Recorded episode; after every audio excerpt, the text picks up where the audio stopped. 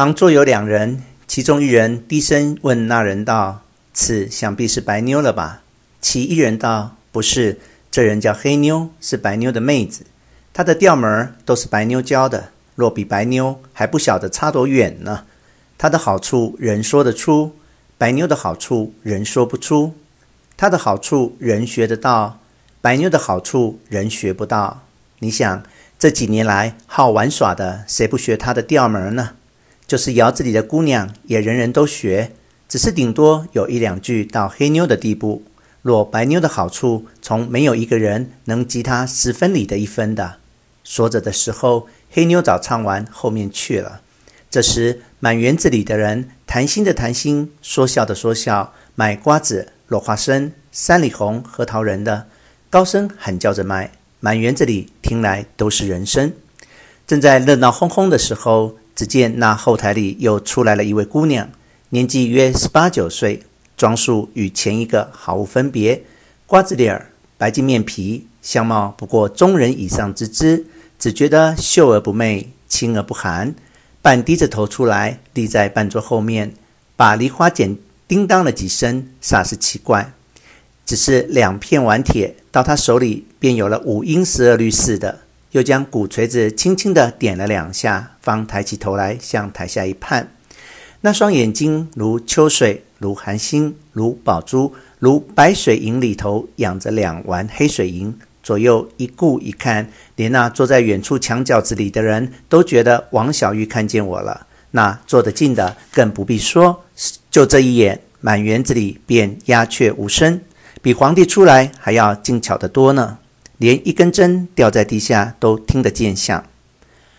王小玉便起朱唇发号次，唱了几句书儿。声音粗不甚大，只觉入耳有说不出的妙境。五脏六腑里像熨斗熨过，无一处不服帖。三万六千个毛孔像吃了人参果，无一个毛孔不畅快。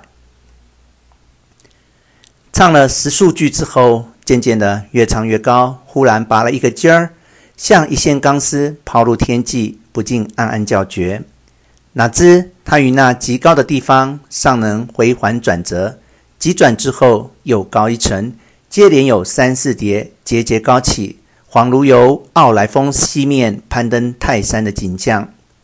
初看傲来峰笑壁千仞，以为上与天通；及至翻至傲来峰顶，才见扇子崖更在傲来峰上；及至翻至扇子崖，又见南天门更在扇子崖上。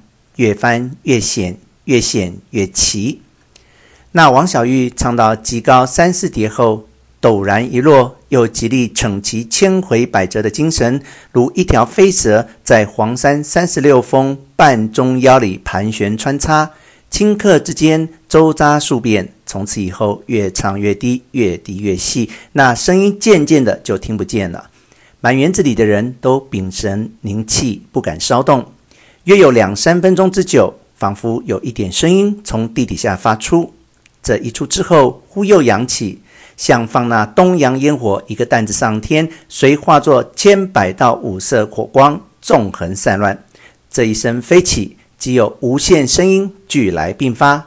那弹弦子的亦全用轮子，忽大忽小，同他那声音相合相合，有如花雾春晓，好鸟乱鸣。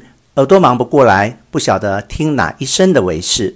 正在缭乱之际，忽听豁然一声，人旋聚集。这时台下叫好之声轰然雷动。